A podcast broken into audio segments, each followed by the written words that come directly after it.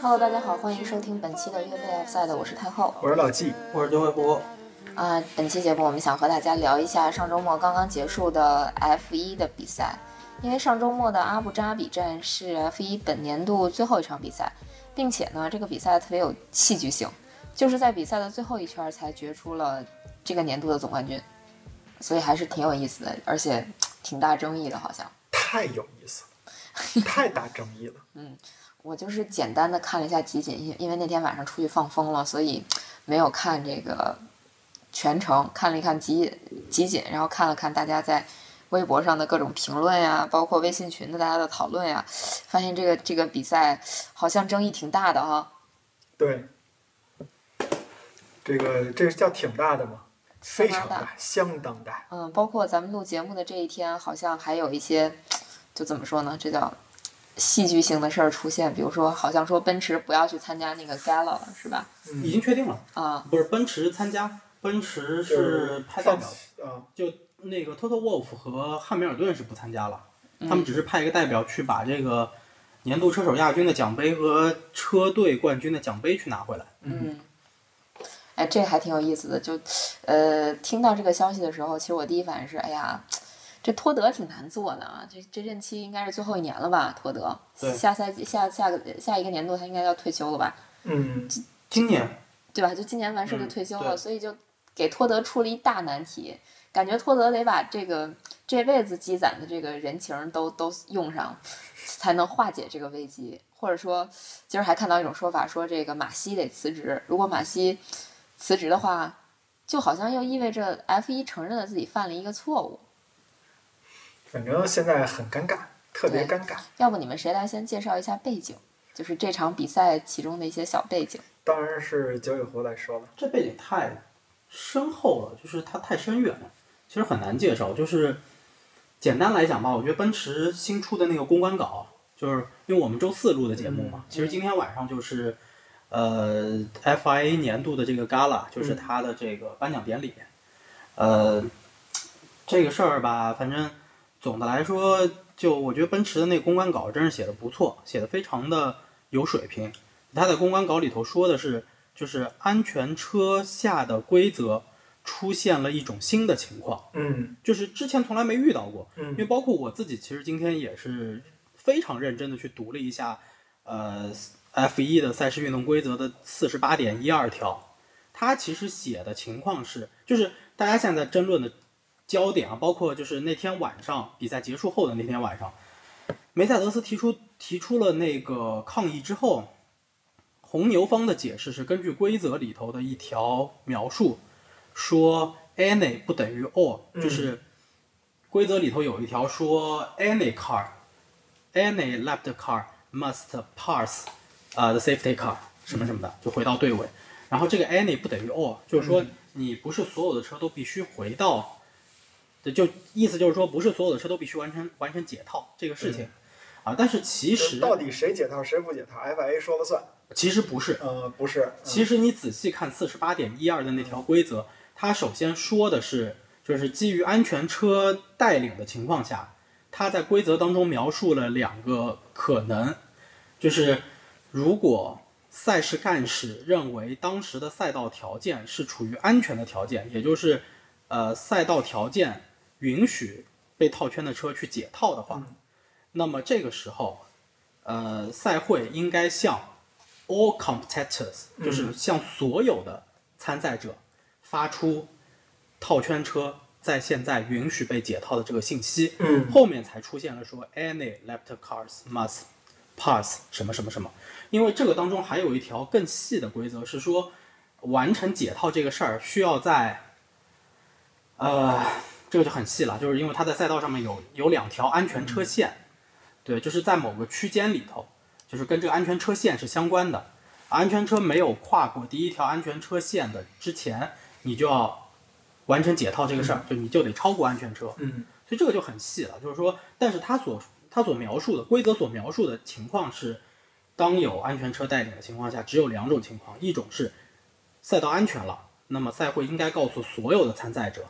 被套圈的车现在允许解套；嗯还有一种情况是赛道还不够安全的时候，也就是说，呃赛道的马修还没有完成他们清理赛道的工作的时候，嗯，那么所有的车都不允许被套圈。这个时候，赛事需要向所有的参赛者发出说现在的情况下不允许套圈车解套这么一个消息。那么在那天晚上的比赛的时候，其实是出现了第三种情况，就是赛会先向所有的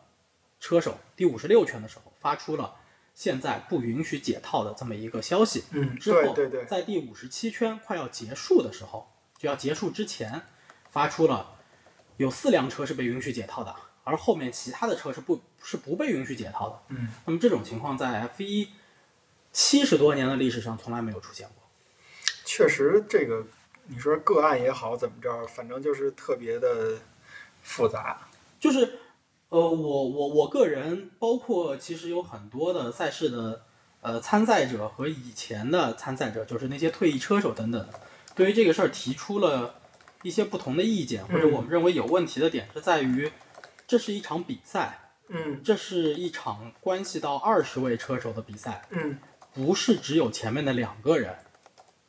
对，所以你需要给到身后的塞恩斯，就是第三名的车手，他也有同样的机会对去参与这场比赛。对，万一他他生还前能把汉密尔顿超了呢，对吧对，？也也许他，也许他能把，也许他能把维斯塔维潘斯塔潘超了呢，了对对对也许他还能把汉密尔顿超了呢。对，但是事实是，他的身前有两个套圈的车手，嗯，所以他完全参与不到后面的比赛里头去。因为就剩一圈了，他是来不及干这个事儿了。对啊，即便是套圈车给他让，他也来不及追上前面车了。对啊，所以就是这个处理引发了巨大的争议。我个人觉得说，马西辞职也好，FIA 真的把他开除也好，当然不会开除啊，就哪怕是开除，也是以他辞职的这种公开形式来说明这个事情。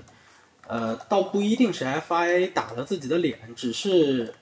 马西的做法确实处于一个规则的真空地带。对，啊，对但是但是但是这个处理方式，呃，被认为是不太合适的。让大家都没，就是都有很多话可说，是吧？对，这个我觉得其实就刚才九尾狐说那段儿一特别逗的事儿啊，就是，呃，我跟一朋友聊天儿，然后朋友说，哎，你知道第三是谁吗？ 把我给问住了。那个嗯咱们看乐视的那个解说，乐视解说一直到那个塞恩斯接受采访的时候，他们说：“哦，对，塞恩斯是这场比赛第三名，我们全都不记得 了。对就是这个是一个巨大的问题，就是对这是一场二十位车手参加的比赛，而且其实你说如果当时有解套这事儿的话，你能说里卡多一定超不过前车吗”？嗯，里卡多排在第十一名，他离前车他离拿积分也就差一个名次。对，其实到后来佩雷斯退赛啦什么之类的，对吧？佩雷斯在最后一圈退赛了。对，那里卡多如果他超过了一个，他解套完之后，他在五十七圈啊不是五十八圈最后一圈也有同样的机会去竞争位子，那他也许能拿积分呢。对，但是你现在彻底就不给他这个机会了。对，但是你却给了另外两个车手一个互相的博弈的机会。对，就是这是一场二十个人的比赛，但是你只到最后你只给了两个人去竞争位置的这么一个机会。嗯，嗯就总体来说，其实还是挺奇怪的。这个在整个的这场比赛里边儿，哎，其实开始的时候，因为我是这样的啊，我是先看了一个七分钟的集锦，然后呢又开始去看那个全场比赛的回放，但是回放确实是时间有点紧，没看完。嗯但是就我在看正赛回放的时候，有一个就在第一圈儿有一个小细节，嗯也不叫细节吧，就是当时应该是呃维斯塔潘要超汉密尔顿，对然后汉密尔顿就从缓冲区出去，这就超近道儿过去了。对对对，但是这个赛事干事是没给任何判罚的，说的是说汉密尔顿在这个第一圈结束的时候已经把优势让回给维斯塔潘了，嗯就是意思就是说在他维斯塔潘超车前他俩差几秒，然后到第一圈结束的时候他俩还是差几秒，所以就不用把位置交还回去了。那个位置确实不用交换啊，啊，这个我其实因为我没有看后面，当时我也不我是特别记得好明白像那个我认为那个判罚没问题呃，。对，当时红牛给出来的一个抗议的理由是，因为汉密尔顿切了那个弯儿，所以说他拉大了跟维斯塔潘的一个、嗯一个优势。然后呢，但是那个赛会干事给出来的解释呢，是为什么汉密尔顿会切那个弯儿，是因为你维斯塔潘掰方向盘把汉密尔顿逼出去了对啊，是这么个意思。对，就这个和这个和维斯塔潘上一次在沙特切弯是有本质区别的。嗯，维斯塔潘在沙特切弯是因为自己极限晚刹车，最后车刹不住了，然后他自己冲出去了，这是他的主观动作导致的这个结果。而汉密尔顿这个是维斯塔潘从内线超车，汉密尔顿并没有极限晚刹车，它的这条线路，其实它当时车头已经掰过来了，它是可以正常进弯的。嗯但是维斯塔潘因为从内线超车需要相对晚刹车，他走的那个赛车线其实是挡住了汉密尔顿要走的那条线，嗯汉密尔顿无路可去，所以才选择切过那个弯。对，所以他是就汉密尔顿是被动的去切弯的，所以这个是就完全不一样的一个情况。嗯，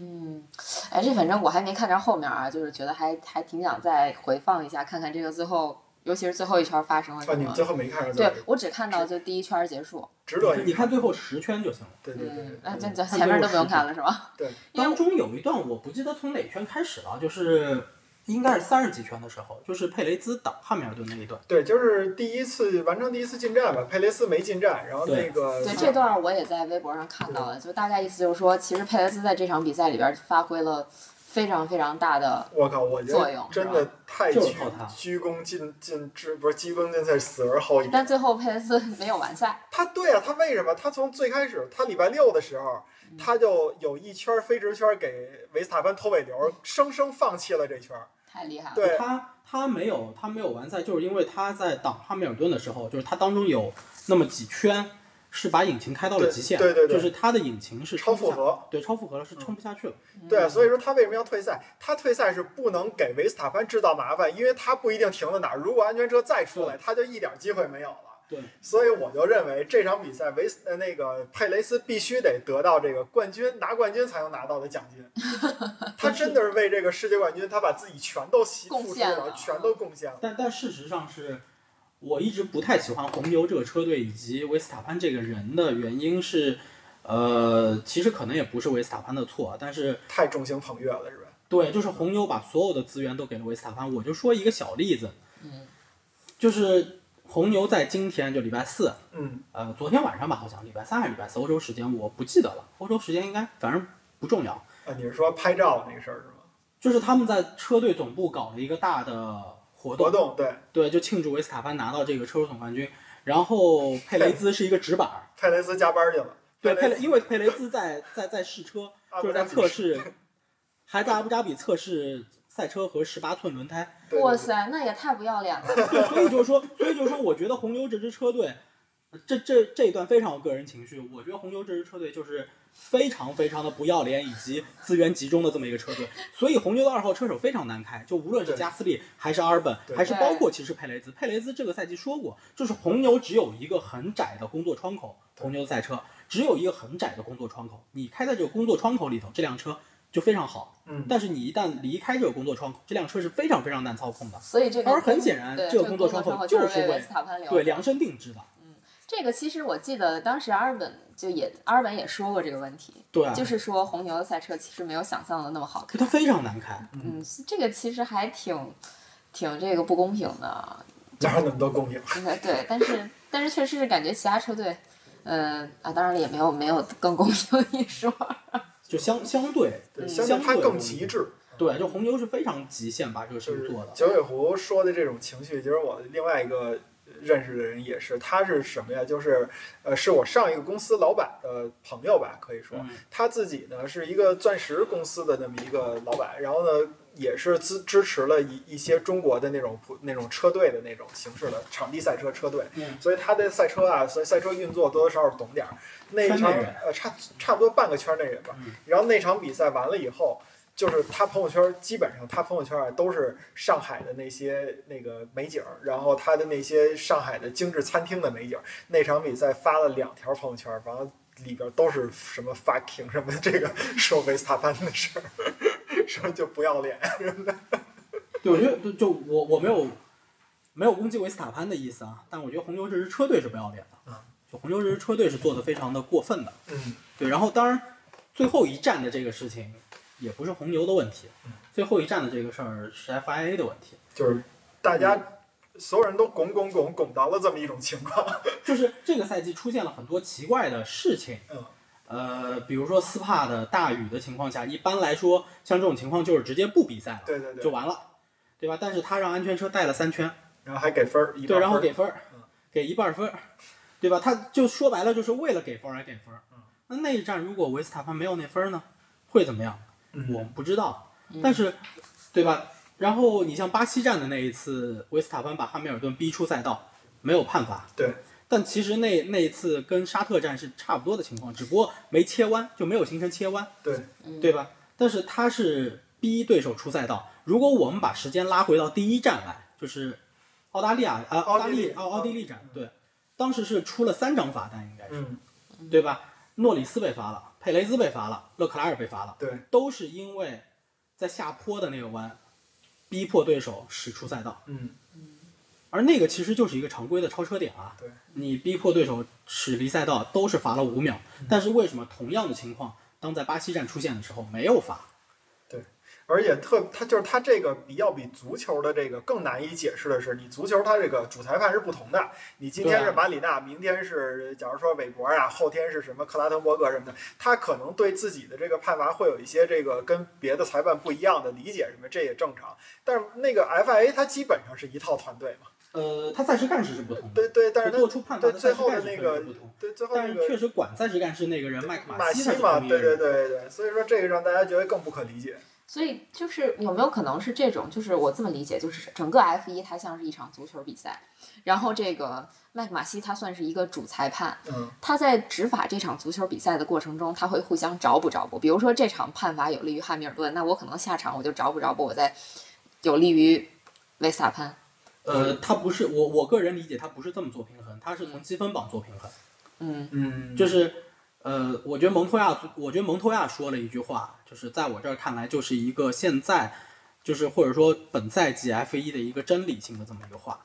就是蒙托亚是这么说的，呃，这种事儿在美国经常发生啊，嗯啊，就是美国人很善于去制造悬念把体育节和目制做造成话秀嗯题，，对，就是其实他是。就这么说吧，其实今年的 F 1它是一场 E，WWE，我刚想说 WWE 呢，就是你看的打的血的，你看打的血的呼啦的，其实都是演好的、安排的，谁也不疼。对，嗯，哎，这个其实还挺好玩的啊！就这这场 F 一应该是引发了，就这叫什么呀？就是体育圈儿里的大讨论，咱都不能说是赛车圈儿了。破破圈了。对，绝对算是破圈儿了。尤其是就是感觉好像是一些呃叫什么赛事以外的，就比赛本身没什么，好像赛事以外有一个看不见的手左右了这场嗯，比赛的结果。反正我朋友圈里头大量的，也不是大量的，反正有几个平时从来不看赛车的，就我我能很明确知道他基本上可能一年看不了两场啊，然后也发了，嗯，也发了，就表示今年的比赛很精彩、很刺激啊。嗯，我但是从我的角度来说，就刺激不应该是这么个刺激法儿。对下休期前的比赛我 OK 可以接受这个这个结果，嗯但是下休期后的比赛真正精彩的，嗯呃，索契站。嗯然后美国站，就哪怕连我我我最我支持的迈凯伦，嗯，今年迈凯伦完成了一项壮举，就是唯一一支嗯在在在在分站比赛当中以一二带回的这么一支哎车队对对对对对只有迈凯伦完成了，是在蒙扎完成的。我都不觉得蒙扎是一站很好看的比赛，是因为蒙扎发生了一件非常不好的事情。那俩撞了。撞了。对，那俩都撞了，在二号弯撞了，然嗯后一辆车骑到了另一另另一辆车头上。平心而论啊，其实今年的 F 一总体来讲还是挺精彩的啊，就是就看这俩人争来争去，就是包括他俩场下的这些戏。其实也挺好玩的，而且包括怎么说呢，维斯塔潘好像不只是说在一一些车迷的眼里就比较招人讨厌，他好像在这些车手里边也不是特别招人待见的样子。嗯，就是包括一些车手的采访啊什么的，就大家表露出来的对维斯塔潘那种感情，就有点儿渐渐的那种，就不是说很友好的调侃，就已经到了可能有点儿避而不谈，或者说用他的这些东西做一些，用他这些言语去做一些不是特别好的那种那种回应。比如我觉得诺里斯诺当里时斯那个，我觉得是针对 FIA，他不是是针对维斯塔潘，呃就对是对罚对十对秒的事儿。呃对对对，但是我觉得勒克莱尔可能多多少少有一点，因嗯为勒克莱尔跟维斯塔潘从卡丁车时代就是竞争对手，嗯嗯，两个人关系又不是很好。当然了，他俩开的车也不一样，什么地球组跟火星车能是一一一码事儿吗？是不是？对吧？这个万一红牛如果霍纳也喜欢勒克莱尔呢，对吧？把勒克莱尔弄过去也也给弄弄辆车呗。悬吧，勒克莱尔有点跟着苗红。对，这倒确实是勒克莱尔从头到尾就一直都想为法拉利效力，哎，所以下赛季也不知道会怎么样。现在我还挺期待下赛季的，不知道会发生什么好玩的我事们主情。要猜猜阴谋论会更多还是更少？嗯， 我觉得不会变，还是会这样。但老实说，如果 F 一在明年还保持这个样子的一种判罚的话，这个运动我可能就不看了。嗯，对，我可能就不看了。就就像我现就在是，太过导演化了，是吧？对我现在根本就不看 NBA，嗯不是 NBA 不好看，NBA 非常好看。NBA 也有一些很厉害的篮球运动员，但是 NBA 在造神的这条路上越走越远，嗯以至于其实它现在或多或少也影响到了美国篮球运动在世界篮球上面的一些成绩啊等等的。就是我觉得，反正对吧？就嗯欧欧洲欧洲篮球联赛不好看，但是那些人实实在在在打 球，就就是这个概念，就是这个概念。但是美国那边呢，他们也在打球，你但是小他心们，到时候人又抨击你。没关系啊，我我我不喜欢，我觉得体育，我觉得体育需要向娱乐圈去学习一些东西，但学习的东西不是在竞技范畴里面的娱乐化。我个人不喜，我个人不看 WWE，就我不喜欢那种嗯就是假模假式的东西，嗯，对吧？纯有点表演，就是表演性质的这种东西，对，我也不是很喜欢。哎呀，就是聊了这么多，其实本身今天想聊的话题是所谓的这个，就像三十干事在后边使劲儿的这种事儿，或者说赛事这叫什么赛事主管在外背背后使劲儿的这种事儿，嗯，算就算不算什么叫盘外招吧？就这种事儿在体育圈儿发生的多不多？挺多的啊。太多了。你看这周一不就发生了一件，演砸了而已。对呀，我刚想说，我刚想说，咱们其实定的说是这个这周要聊一些，就是你说盘外招也好啊，你说阴谋论、阳谋就现场论，给我们表演，那多少事儿啊，对吧？你说梅梅西、C 罗这金球，好多人觉谁觉得对吧？觉得梅西是行与不行的。然后接下来就是这个 F 一这个收官战，我天哪，这 大家都在避免所谓的这种阴谋啊，或者说什么争议啊，结果造成了一个史上最大的争议。对，然后就是这个欧冠给咱们凑菜鸟，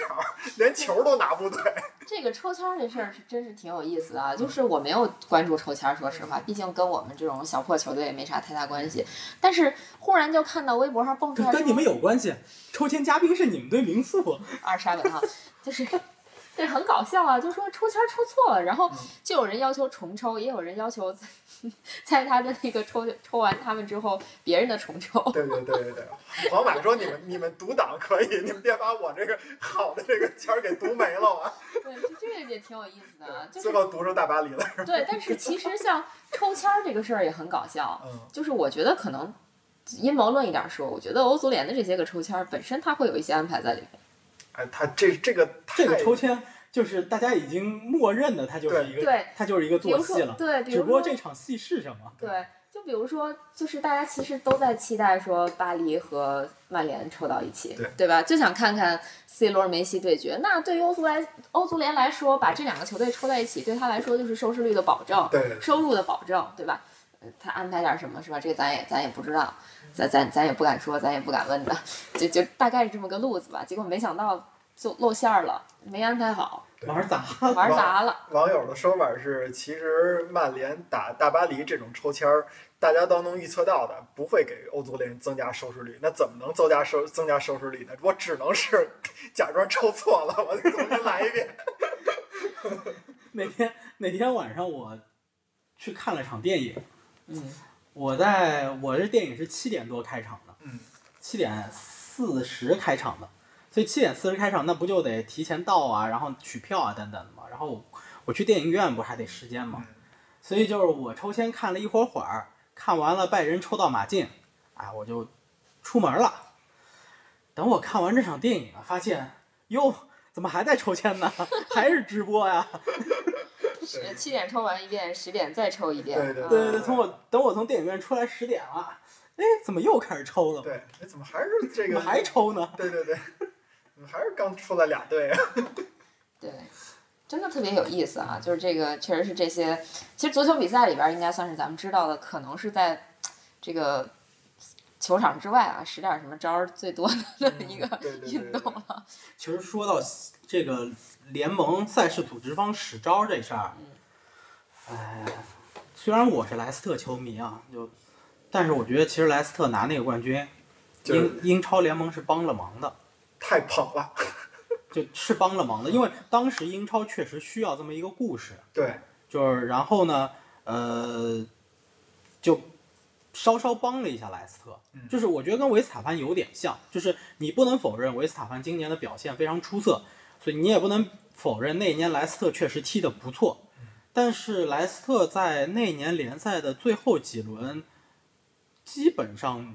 就是要么是有绝杀绝平的嗯，啊，乌洛亚当时那个球，其他有的比赛就是一比零小胜，对，就这种。而且当时我印象非常深的是，在当时的手球规则下，嗯有一些可判可不判的禁区内手球，像胡特就有过，嗯，就都没吹，对，就都没吹。对，就这种比较经典的造神，其实好像真的各大联盟都会有。嗯就是嗯我去捧红一个什么样的人，然后呢，就因为这个人一下这个收视率就上来了。那其实说到这儿，还有一个人啊，就是显而易见的姚明儿。 虽然姚明儿本身是有实力的，但是我觉得当当时姚明儿就相当于 NBA 在中国的一个符号。嗯所以就不管是全，不管你是不是新秀赛季，你就能给你选进这个全明星的这个首发阵容。当然，这个这个我可能说的不是特别搭啊，因为这选进全明星首发阵容，这跟大家大家投票有关系，对，中这国是人他多嘛，投票机制的一个。对对对对对，但是确实是，就姚明的各种，就是达到那个高度，我觉得联盟 NBA 联盟应该是在这之中起了比较大的作用的。所以蒙特亚说了嘛，在美国这种事情经经常常发发生。生，对对对，对，其实你看现在的 NBA 比赛，包括因为我看 NFL 还是看一点的，啊，就美国那个职业橄榄球，就橄榄球比赛啊，嗯如果你不是超级球迷，嗯我告诉你，你就只看第四节，嗯，嗯，因为第四节甭管你落后多少，都能搬回来。也不一定都能扳回来，但是他一定会在最后的五六分钟去制造一些悬念。就比如说，哎，我完成下次达阵，我就有机会，比如说追进到三分以内啊，或者怎么怎么着的，他一定会想一点办法嗯，给你制造一些这种就是悬念。就这场比赛不能是八八八，这个打完打完第一节，打完第二节，然后悬念就没了，不能是这样。嗯，哎嗯就经常有什么第四节一下他妈追两个打阵的，前面一个打阵没有，前面打三节三十三十多分钟。嗯，啊，打了啊不对，三节四十五分钟，一个达阵没有，甚至可能连打入到红区，就是二十码以对方二十码以内，可能都不怎么有，嗯，有过这么一两回，啊，然后第四节给你来俩达阵，嗯，你说这状态，同一场比赛里头状态起伏能有那么大吗？他就是裁判吹出来的，对，所以其实裁判是一个就是很大的影响因素，只要对啊是涉及到裁判这个问题，其实说到这儿，你又翻回去说奥运会也是一样的，对对吧？那种打分制的项目，就永远都是裁判会在里边占一个非常重要的角色。没错。对，对吧？这这也这也比较经典。其实你再再想想，就是给比赛制造悬念也好，或者说制造看点也好，这东西这不跟拍电影也一样吗？我刚想说呢，我说对现吧在就是就是按照蒙托亚那个说法，还是九尾狐刚才提的那个，就是好莱坞的这个影响力其实很大。对，他就是连体育比赛都得是按照好莱坞的那个模式、那个那个那个那套路对来套路去写。就是桥段其实都已经设置好了，就是你照着这桥段把你的内容填进去就好我们了。之前那个领导也说过，说好莱坞它是你看着这种电影，它是属于是这种艺术范畴，其实它有一个公式的，就是它在开头怎么制造悬念，然后中间怎么把这个故事给你展开，最后结尾怎么给你来一个激昂的上挑，等等等等，其实你都是都能找到这种逻辑的。嗯，嗯，对，所以其实这都挺有意思的啊。但你们觉得像这种招数啊，咱不管是裁判左右比赛，还是说就是某一个机构去左右这个最终的比赛结果，嗯，你们觉得它会影响比赛的精彩程度吗？我从我个人对于精彩的定义的话，会，嗯，就是，呃，你别做过分了。嗯就是我觉得在正常的一个体育范畴内，就比如说像刚刚说的，就是英超联盟对于莱斯特的帮助可能是有一些可判可不判，你嗯判了也没问题，不判呢也说不出什么太多的问题来的这种情况，我觉得 OK，嗯就对吧？这种没问题。你其实比如说 F 1这一场，他做的这个问题就是，如果当时他直接红旗了，嗯，然后那也可以，对，也可或以。者你所有车都完成套圈，最后留两圈。嗯对，或或或者怎么着，你去把它红旗也可以。其实我们其实看到过，就是今年的 F 一出现过在红旗状态下去重新定义车手在场上的位置，对对对，就是在沙特站出现过，对吧？当时，呃，明明领先的应该是维斯塔潘，然后后面是奥康，后面是哈密尔顿，嗯但实际上在红旗情况下，因为当时要对维斯塔潘做出一个处罚，然后其实在红在红旗结束以后重新发车的时候，第一位是奥康，第嗯二位是哈密尔顿，第四位是维斯塔潘，所以在这种情况下，你比如说红旗的情况下，然后所有的车在回场，就在出场圈的时候，红旗完了以后出场圈的时候，呃，所有的车完成一个解套，嗯然后大家回到正确的发车格去发车。你这个时候这种情况也也也可以，嗯但他选了一种就是不进不出的方式，就是这个方式就有点不那么的呃体育，嗯，就不那么的竞技，它是一个不公平的事情嗯。那我觉得这种如果说这样去人为的制造所谓的精彩的话，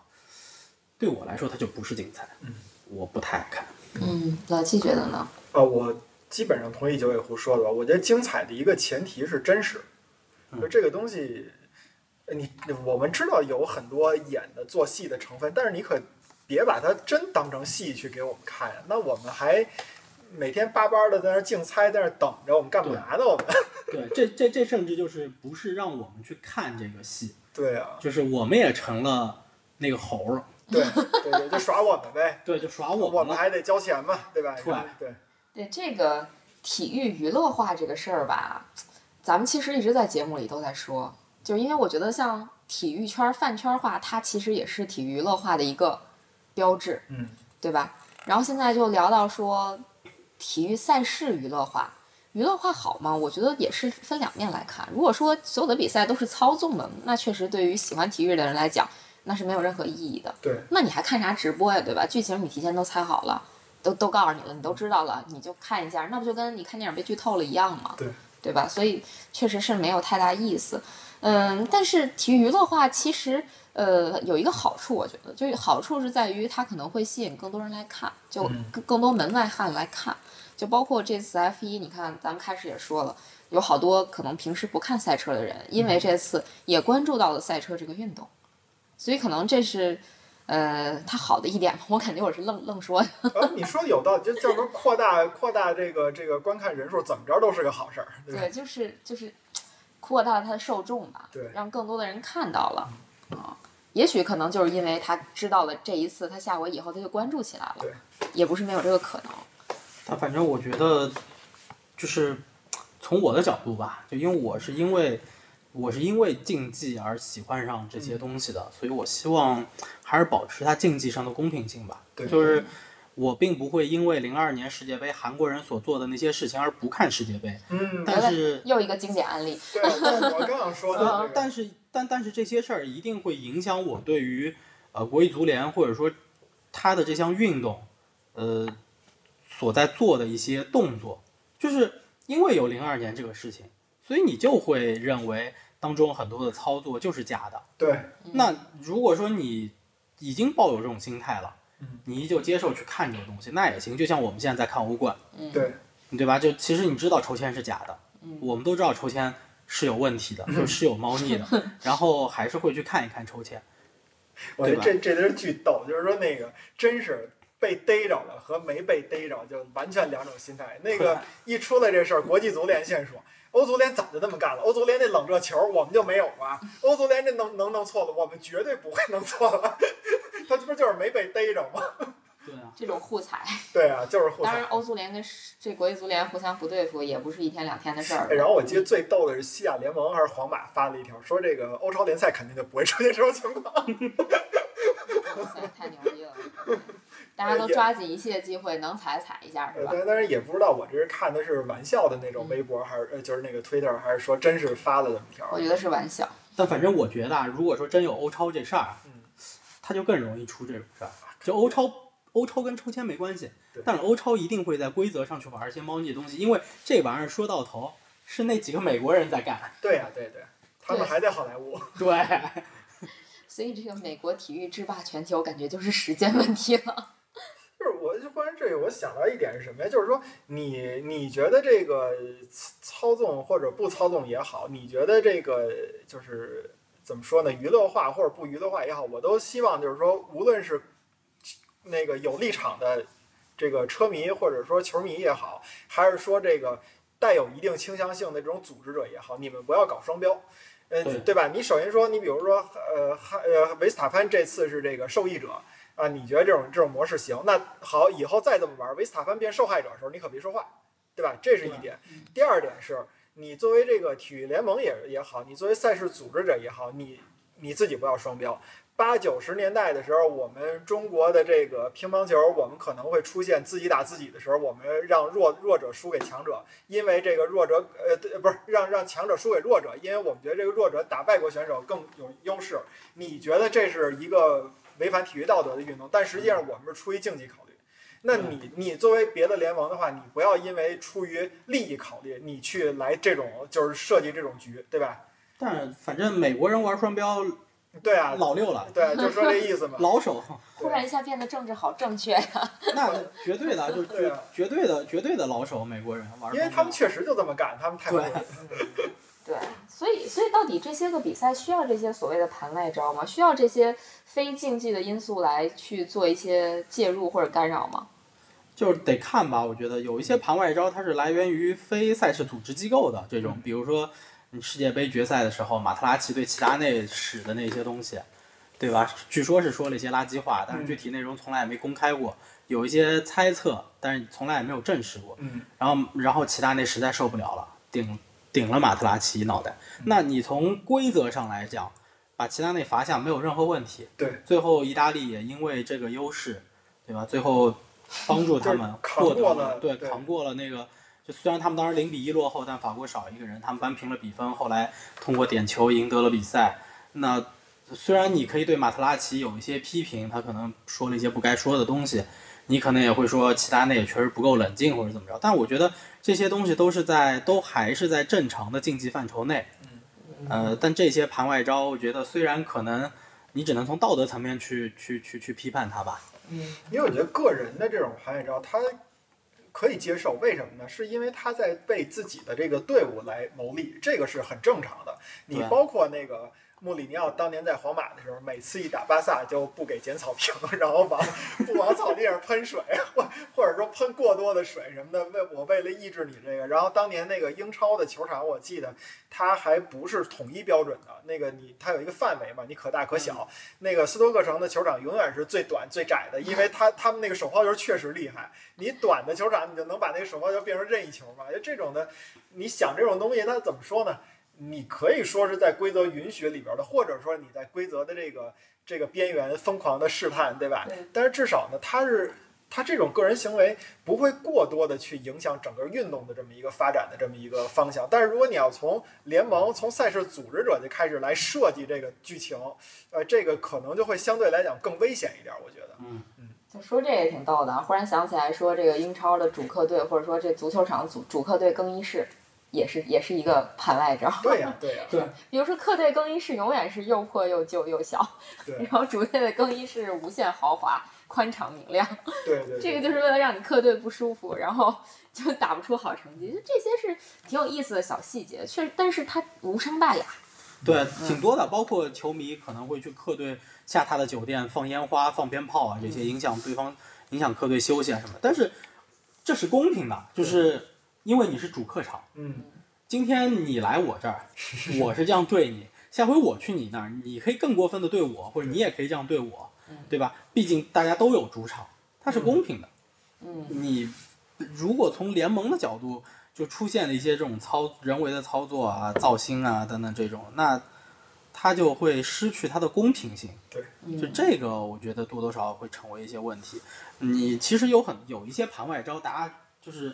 就最后会变成一些很有意思的嗯茶余饭后的小故事，甚至是一些呃其实是好事儿的这种事嗯情。比如说当年拜仁跟勒沃库森九九零零赛季吧，应该嗯是争德甲冠军的时候嗯，勒沃库森最后一轮是踢温塔辛，可能很多人都没听过这个球队了，嗯，是慕尼黑周边的一个小 镇。对对对，对啊，然后那那一场其实温塔辛已经保级了，但是他也冲不上那个欧战区。嗯，那对于这么一个小球队来说，其实他就是无无欲无求无。欲无求啊，就我们现在说的，他没有必要非要去阻击勒沃库森啊嗯。但是当时拜仁要拿冠军，就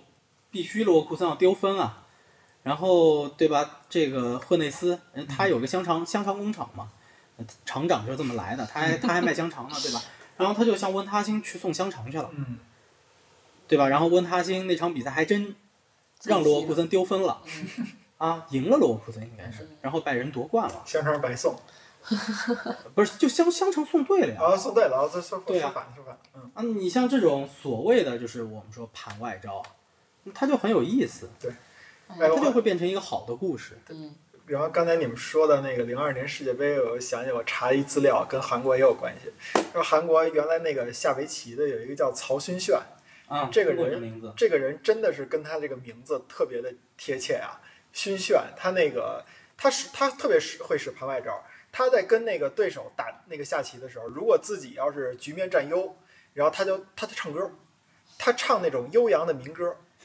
然后呢，这个选手如果要是就是曹勋炫，如果暂时落后，他开始唱那种激昂亢奋的那种军歌。你想围棋是种什么环境？嗯，对吧？然后，但是他这个就是你在规则里边确实没有明确的写这种，就是说他这个做法有多么错或者怎么样的。然后最有意思的是，他有一次对中国选手周鹤周鹤阳，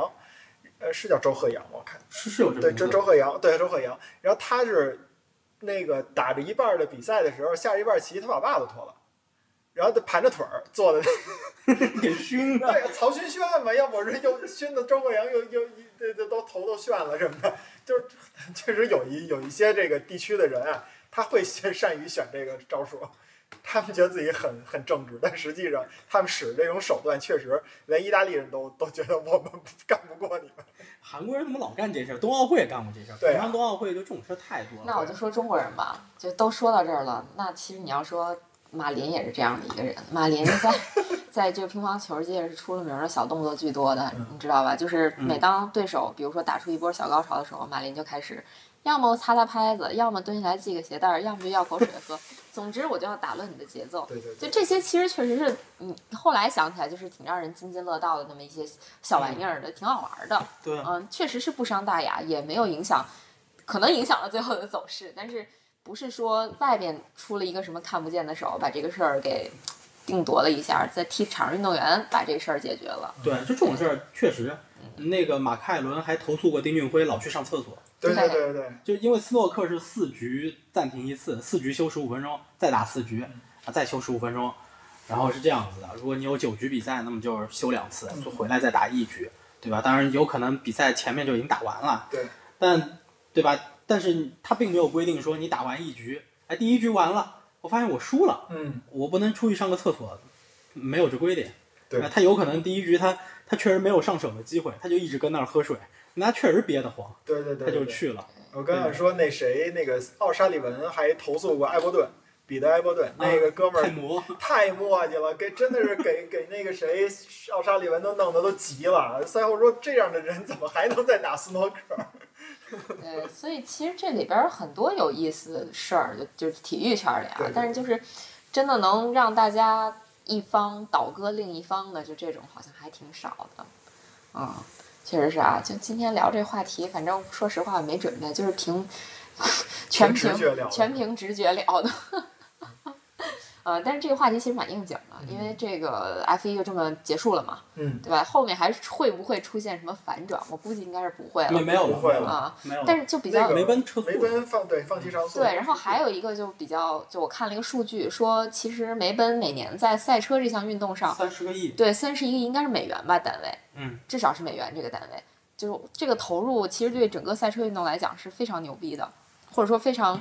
有有有作用的。如果说这件事儿让梅奔不满意了，梅奔说我不玩儿了，其实可能就是会对这个赛车运动产生特别特别特别深远的影响。所以托德这不是让调查这个事情吗？嗯，对，也不叫调查吧，他用的那个词不是 investigation，但是就是就这个事情是要有一些说明的。嗯对，嗯所以而且那天其实戴姆勒集团的 CEO 是在对罗对马的对对对， 嗯嗯，哎，这个当人面砸场子，对，真对的啊是。嗯，还是挺，哎呀，遗憾的吧。嗯所以其实我真的还是开节目开头说的，还挺期待明年的 F 一的，不知道会发生什么有趣的事儿，嗯，就可以拭目以待一下。明年明年太不确定性了，什么都变了，现在都等车啥样都不知对道，对，本来应该今年变的，对嗯，都等着东对，现西试在只车。能等明年了。对嗯，所以明年其实还有一个看点，就不用说，大家也知道，就是这周冠宇周冠宇，对对吧？对对，所以就不管你之前看不看赛车，看不看 F 一，其实明年真的可以关注一下。嗯呃，至少周冠宇他也得玩一年吧，对，对吧？所以我们就看看我们这个中国车手表现怎么样嗯啊，是不是花瓶儿？或者但花其实阿罗有后备车手，嗯就库比卡还是留队做储备车手的。嗯，嗯，但是怎么说呢，就还是值得期期待一下。对，然后包括其实汉密尔顿跟维斯塔潘这俩人儿，这个下赛季在赛场上会怎么样？呃，会不会谁在骑谁身上？这是 这不好说。我觉得汉密尔顿成熟了，就是他在零七零八年，就零八年刚进 F 一的时候，真是不管不顾，是吧？对对对，就我我其实，呃，我个人不是舒马赫的车迷，我只是在 F 一的早期我是看舒马赫的，可能是他的呃带引号的车迷，因为就你进入一项运动的时候都是强者心态，对就是谁是那个赛事的冠军你就喜欢谁，对，所以当时当然很自然的就是舒马赫。但其实，在看了几年那个比赛之后吧，就你你会有一些改变，对于这个比赛会有一个你的个人的认知。从那个之后，我其实个人就不是舒马赫的车迷，嗯我会更喜欢就是在赛道上面的驾驶风格不那么激进，但是不激不但是不激进不意味着他开得慢，嗯就只是他的驾驶会更，呃，在规则范围内吧，或者说更符合那种就反正不那么不那么冲的那种车对手。对对对，对所以我个人也不是汉密尔顿的车迷，所以很自然的我也不是很喜欢维斯塔潘这样子个性的车手。嗯对，然后但汉密尔顿在他进入 F 一的早期，他确实也是这么一个人，嗯，就非常的鲁莽、莽撞，呃，很有冲劲，好听一点就很有冲劲，就这种，就我不是很喜欢他。但是这几年我觉得他成熟了，对就他在赛道上面不再那么的